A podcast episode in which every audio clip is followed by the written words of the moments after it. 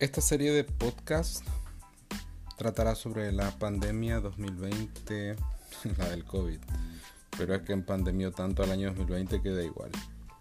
Le voy a llamar pandemia 2020.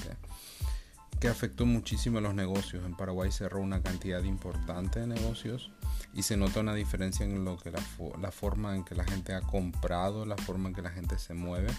Pero curiosamente, algunos han vendido igual o mejor en época de pandemia que antes.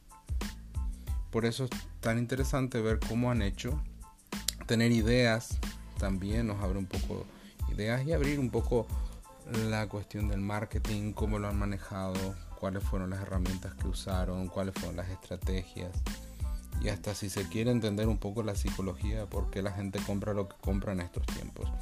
Así que esta será una serie que tendremos varios invitados, de los cuales agradecemos su colaboración y los invitamos a seguirnos siempre en Ventumarca. Puedes buscarnos en Instagram bajo Ventumarca con V corta y seguirnos. Estate atento que tendremos producciones semanales sobre este tema.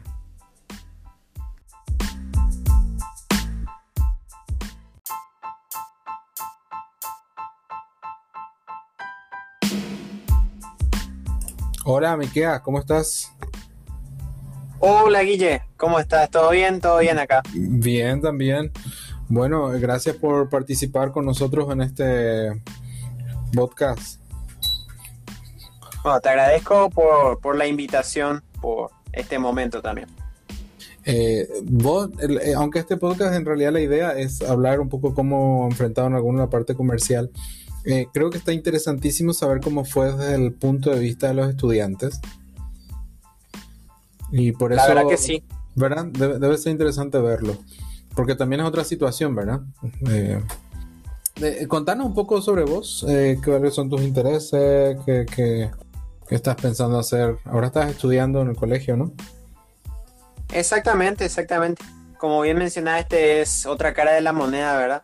Y bueno, mi situación ahora, estoy terminando ya lo que es el, curso básico, eh, lo que es el tercer curso, estoy terminando. Fue una situación nueva, pero la verdad que mi interés primordial ahora mismo es enfocarme en lo que se puede hacer ahora y salir para adelante. ¿Vos podés contarnos un poquito sobre tus aficiones? A mí me gusta mucho lo que es la parte artística, lo que abarca mucho el arte. Por ejemplo, exactamente, dibujos. Tengo hasta un canal de, YouTube. Ah, mencionanos, mencionanos. Sí, sí, El canal de YouTube es Miqueas Retamar con el lema El arte que corre por las venas.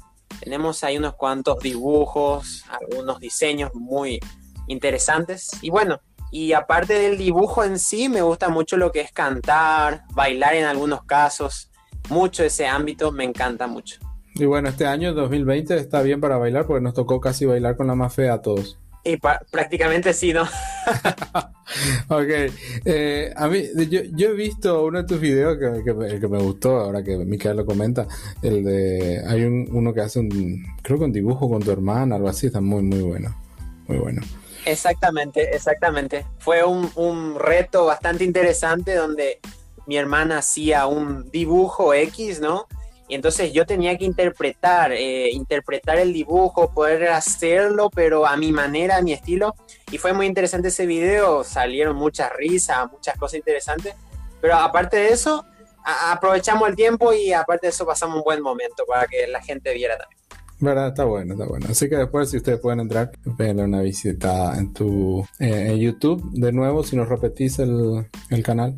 Sí, Miqueas Retamar, el arte que corre por las venas. Ya, de parentesco no tenemos nada, ¿no? Eh, este es un pariente mío, un pariente mío. Em, muy bien, ahora lo siguiente que vamos a hablar es sobre eh, la situación, cómo se dio esto al inicio de la pandemia. Así que eh, eso nos interesa, el tema de las casas, de, de, la situación hogareña, porque nos da como un entorno no, cuando llegó la noticia acá en el país fue muy interesante, como esa incertidumbre, qué, qué va a pasar, se cierra un rato. ¿Cómo fue en tu caso? Bueno, acá en casa nos tomó de sorpresa porque no pensamos que llegaría, decirlo, tan rápido, ¿verdad? Eh, pero en general tuvimos que hacer muchos cambios, nuestra rutina, eh, nuestras actividades, se notaba la diferencia, ¿verdad? Costaba mucho adaptarse, pero tuvimos que hacer el esfuerzo por fuerza mayor, ¿verdad? Que fue la pandemia, pero en, fuera de eso, creo que logramos sobrellevar y logramos recibir bien lo que fue la pandemia, al final de cuentas, ¿no? Sí, sí, me alegro. Eh, ¿Cuáles eran tus recursos, digamos así, tecnológico, experiencia con esto de teleconferencias, que ahora para nosotros es el día a día, ¿no? O sea, usamos todo el tiempo. Pero para esta, hasta esa época no es que esto de las videollamadas era muy común, estudiar a distancia. Bueno, mis recursos eran una computadora, no, no muy no muy sofisticada, por así decirlo, ¿verdad? Ya tiene sus años, está a las penas, por así decirlo, y un celular, ¿verdad? Eh, la verdad que acostumbrarme un poquito con las aplicaciones que son videollamadas y eso me costó, pero le agarré la mano, pero eso eran los recursos, eh, conexión a internet también, tuvimos que saber desenvolvernos un poquito más, saber administrar bien nuestro saldo, por ejemplo, ¿verdad? Ya con el Wi-Fi era diferente, pero igual teníamos que saber administrar bien cómo usábamos todo eso. Pero mis recursos eran eso, una computadora, un celular. El ancho de banda, no, porque todo el mundo se conecta al mismo tiempo. Exactamente. La verdad que cuando empezó, todo el mundo estaba en sus casas con la cuarentena fuerte del inicio la verdad que estaba muy saturado lo que era el internet, muy saturado. No afectaba tanto lo que eran los datos móviles del celular, pero sí el wifi. El wifi mm, se notaba mucho eh, la saturación, pero era por causa de eso, era por la cantidad de gente que ahora estaba eh, bajo ese recurso. En, la, zona donde vos vivís no, no, tienen este eh, Fiber to Home, ese tipo de tecnología, ¿no? Es... ya. Lo contamos. Okay. No. ¿Y las aplicaciones? ¿Cuál les dio más, fue más útil? Bueno, las aplicaciones, eh, la verdad que hoy se escucha mucho lo que es Zoom, ¿verdad? Es muy conocido ahora, mucha gente lo ha descargado. Eh, aparte de eso, también está el WhatsApp, está el Facebook. Son aplicaciones que antes lo usábamos más bien para pasar el rato. Ahora una cosa así que sí o sí tenemos que usarlo para poder contactarnos con la otra persona porque vemos que hace falta, ¿no? Antes era una cosa así, ah, quiero llamarle a alguien, pero ahora es, tengo que llamarle a alguien. Es necesario ahora. ¿Cómo? Justamente por todo esto que está pasando. Sí. ¿Cómo fue eso, hablando eso en el colegio, verdad? Porque al final ese es el punto. Eh, ¿Cómo fue el aviso de la escuela, del colegio? Vamos a empezar ahora sí, etcétera, tal. Los compañeros pudieron adaptarse. Bueno, tuvimos que esperar un, tiempo porque eh, los profesores tenían que recibir las indicaciones de parte del gobierno de cómo sería el trabajo ahora y, cómo sería ahora el, trabajo, cómo, cómo se iba a organizar y todo lo demás. Entonces, recibimos luego de unas pocas semanas, una o dos semanas creo que esperamos, ya recibimos por, por mensajería de WhatsApp la indicación de los profesores. Miren, recibiremos ciertos PDFs ciertas imágenes de parte del gobierno y vamos a repartirles a ustedes y este será nuestro día de conexión. No hicimos lo que es videoconferencia, sí utilizamos la mensajería. Por causa de que ah. yo estoy en un colegio en particular que es curso rápido, entonces eh, no son jóvenes así, la mayoría, porque algunos ya tienen familia, muchos trabajan, el tiempo es limitado, entonces era un poquito más diferente, ¿verdad? Pero en sí tuvimos que esperar un poquito de tiempo, pero logramos recibir las indicaciones y así tuvimos que adaptarnos a, ese medio. Ya, entonces ese fue el desafío en general, ¿no? Adaptarse. Exactamente, exactamente. Ya, desde, desde tu lado como estudiante, ¿qué, ¿qué dificultades le viste? Yo personalmente tenía que tener un tiempo para tomar colectivo, irme al colegio, para dar un ejemplo. Y ya ahora era diferente, vos estabas en tu casa y te entraba ese, ese pensamiento, no, no me voy a conectar, ¿para qué, verdad? Y, costó ese acostumbrarse a que no tenés que salir, tenés que agarrar tu celular, marcarte un horario y tenés que hacer tus tareas y todo eso, ¿verdad? Entonces mi dificultad más grande fue adaptarme a usar la tecnología para poder estudiar. Eso fue mi, mi, desafío. Y el saber que tenía que yo ahora intentar entender por mis cuentas las cosas que tenía que hacer. No iba a ser esa ayuda inmediata de los profesores por causa de que era por, por otro medio y no íbamos a tener al profesor ahí mismo en, en vivo e indirecto, por así decirlo. Entonces, en ese caso, ese fue un desafío para mí. No sé, mira, me da la curiosidad de, quizás no todo el mundo pudo adaptarse, porque también está esto, si te tocó tener que ser un celular súper chiquito, un entorno ruidoso en casa o qué sé yo. Eh, ¿Sabes de alguien que dijo, no, no, yo no aprendí nada, este año lo perdí? y sí, la verdad que sí. La verdad que sí, eh, tuve muchos compañeros que literalmente así querían tirar la toalla porque algunos porque tienen hijos y, no le daba el tiempo para cuidar de su bebé o, de sus hijos que están en esa edad de, estudiantes que también tienen que recibir tareas, ¿no? Entonces como que había una saturación, ¿no? El mismo estudiante y habían algunos, mira, el estudiante decía, mira, no puedo, no puedo más, mandaba un mensaje, mira, yo ya quiero dejar este año, mejor arranco el año que viene porque este año ya lo tengo como perdido. Eh, fue muy bueno de que hubo mucha ayuda de parte de los profesores en ese sentido. El tema de, no, ánimo, mira, no, no baje la toalla y eh, lo bueno fue de que no renunciaron, continuaron, por lo que yo sé, pero sí, hubieron unos cuantos que dijeron, mira, este año está perdido, no, no continuó. Hubo muchos, pero al final levantaron cabeza y, se pusieron la, eh, se pusieron la fuerza para seguir adelante. Qué bien. Qué bien, eso no. Da gusto saber eso, ¿verdad? Tener, pero sí, se necesitó mucho ánimo este año para hacer todo. Ah, una pregunta, si, si fíjate esto, si, vos pudieras, si hubieras tenido la capacidad de saber de que la pandemia hubiese tenido el impacto que tuvo desde antes y que nos afectó como nos afectó, ¿qué hubieras hecho diferente? Y bueno, habría hecho muchas cosas diferentes, ¿no? Como por ejemplo, mantener un tipo de organización, un tipo de rutina fija que me permitiera eh, adaptarme bien a lo que vendría. Si es que yo supiera, ¿verdad? Que vendría, ¿verdad? esa es la cuestión, ¿no? Si yo supiera qué haría antes y pasaría más tiempo también con aquellas personas que valoro mucho, ¿verdad? Tal vez aprovechar mejor en los momentos porque ahora es diferente. Por más que pasamos tiempo con esas personas, como que no es lo mismo. Es normal sentir eso, no es lo mismo. Entonces haría eso, sí, prepararme mejor en sentido de rutina, pasar más tiempo y mejor aprovechar los tiempos con las personas que apreciamos, ¿no? Creo que sería eso. Y en, la parte tecnológica también, aprender un poquito mejor a desenvolverme en ese sentido, creo que me iba a ayudar muchísimo ya cuando hubiera empezado, cuando hubiera empezado esto todo, ¿verdad? Sí, a tener más recursos, digamos, en el sentido de, conocimiento un poco más amplio. Exacto. ayudar a la flexibilidad.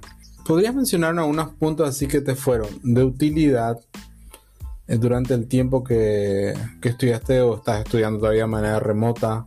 ¿Qué cosas te parecen útiles con relación al uso y división del tiempo, por ejemplo?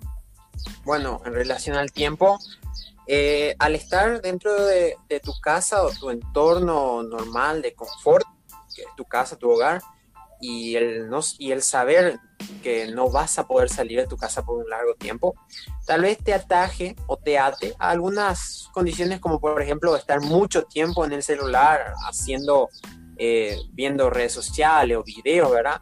Y dejar de hacer otras cosas primordiales o despejar un poco la mente haciendo cosas en la casa, ¿no? Ayudar en algunas cosas.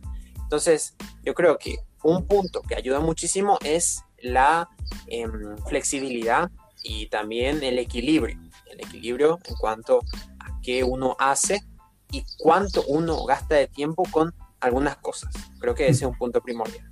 La distribución del tiempo, ¿no? Las prioridades. Todo que, estamos, que estamos teniendo ahora de, de estar todo remoto, todo lejos. Hay muchas cosas que no se ven, la, expresión facial, a veces si es por teléfono, audio, no notamos, no es lo mismo ver los gestos de una persona en vivo eh, en directo, en persona, digamos. que verlo tras una cámara. Entonces, la comunicación efectiva, es decir, hacerse entender, entender correctamente lo que el otro te transmite. ¿Hay algo que te haya ayudado? La verdad que sí. Por ejemplo, ahora uno pasa más tiempo con la familia. Eh, en sí, si uno es joven todavía y vive en el techo de sus padres, pasa más tiempo con los padres, obviamente. Entonces, eh, eh, bajo el techo, hablar más vivir sobre el techo de los padres. Ah, valga, valga la aclaración, ¿no? Pero sí, eh, por ejemplo, al hablar con ellos, uno puede darse cuenta de que antes uno no hablaba tanto, ¿no? Y ahora uno tiene que esforzarse por entender mejor lo que dicen, captar el punto. Entonces, eso también te lleva a cuando vos estás hablando con alguien, una persona de, que no está dentro de tu entorno familiar, que vos tenés que sí o sí utilizar el medio de comunicación, que no podés ver justamente como decir, ¿verdad? Eh, la reacción de la persona por su rostro. Tenés que saber captar por la voz de la persona qué siente, cómo está. Eh, exige mucho ahora de cada uno de nosotros ese punto. Prestar más atención en lo que la otra persona dice y pensar más en las cosas que uno va a decir para que la otra persona capte realmente lo que uno le quiere decir, ¿verdad? Porque ahora es más eso, captar y prestar más atención a lo que se dice, lo que te dicen. Es, muy importante ahora. Sí, porque recurríamos mucho antes a, a, lo visual, ¿no? Al gesto, cuando para completar la frase. Exacto. sí, sí. Eh, ¿Alguna otra cosa que te haya sido de utilidad con relación a esto? Hacer cosas que te distraigan. Mm. Hacer cosas que te, distraigan yo creo que, ha sido muy, muy bueno. Por mm. ejemplo, como estábamos mencionando al inicio, tengo un canal de YouTube. ¿Qué me llevó a hacer eso? Pensar de que hay más cosas que uno puede hacer que tal vez uno ni, pensaba. Ahora estás más tiempo en casa. Hacer algo recreativo, algo que, no sé, nunca habías pensado antes de hacer, ¿verdad? Eso creo que ayuda bastante. Bastante. Tipo, eh, leer alguna cosa nueva, escuchar música. Son cosas que te distraen y te ayudan también a enfrentar eh, cosas como, por ejemplo, estudiar de manera remota, porque te, te, da un toque de estrés, pero hacer cosas que te distraigan te ayuda a mantener el equilibrio. Entonces, pues ayuda bastante. Bien. Pensar que los padres cumplen una función clave en todo esto que estamos hablando hoy. El éxito en los estudios a pesar del cambio de circunstancia. De que todo salga bien. Realmente, realmente forman, eh, cumplen una función muy importante. ¿Por qué, en mi opinión, por qué cumplen una función importante? Porque ayudan a la estabilidad emocional de uno como joven, eh, como estudiante. Además de esto, con la experiencia que tienen, te van a ayudar a poder enfrentar mejor eh, una circunstancia totalmente diferente. No es que ellos hayan pasado por lo mismo, sino que hay circunstancias que le han ayudado a entender y a ayudarle a madurar en ese sentido, que ahora tienen eh, total derecho de decirnos, o con toda seguridad, de cómo enfrentar a ciertos problemas, cómo enfrentar a ciertas circunstancias nuevas que no estábamos preparados mentalmente ni, ni nada por el estilo, ¿no? Pero creo que cumplen una gran función de eso, te ayudan a estar estable. Perfecto. Eh, así que gracias por, por darnos esta entrevista hoy. Eh, con relación al uso de tecnología, aprendimos que todo tiene su lugar, eso es algo que lo mencionaste. La tecnología vino a ser muy invasiva para nosotros, es decir, ahora, si antes no la queríamos, ahora la necesitamos tremendamente para trabajar o estudiar. Entonces está el uso correcto de la, tecnología, el tiempo que uno se conecta, eh, la, la cantidad de cosas que uno eh, deja que entren, porque al final la máquina que tenemos todo en la cabeza se termina agotando también de tanto bombardeo. Entonces hay, que medir, ¿verdad? Hay que medir. Eh, creemos, es una opinión. Acá en tu marca seguramente verás alguna, algún post al respecto de que Internet no es una buena, no es una niñera para dejar los chicos, hay que saber usarlo, hay que tener cuidado pero bien usado es, sí que es muy práctico. Eh, así que te agradecemos mucho tu tiempo aquí. Algunas cosas que quieras mencionar al último, no sé. Dale. Bueno, de que primero que nada agradezco por e, este momento, por esta entrevista tipo ser un poquito el portavoz de otros jóvenes que tal vez eh, piensen de la misma manera de cómo han enfrentado este, este, esta pandemia nueva, ¿verdad? Pero antes que todo, agradecer a eso, ¿no? El, el momento para poder expresar estas cosas. Muchas gracias. No, gracias a vos. ¿eh? Y sí, esperamos que también haya otros que nos comenten. Esta es parte de una serie que luego entrevistaremos a, gente que, que está en diversos negocios o trabajos en pequeñas empresitas familiares. Como gente tiene otro, otras empresas un poco más grandes que manejan más personal, que son más presenciales y, nos interesa mucho saber cómo están eh, enfrentando este año. Aquí yo, Guillermo, me despido. Gracias, Miqueas, y síganos escuchando en los próximos podcasts. Hasta la otra vista. Chao, chao. Chao, chao.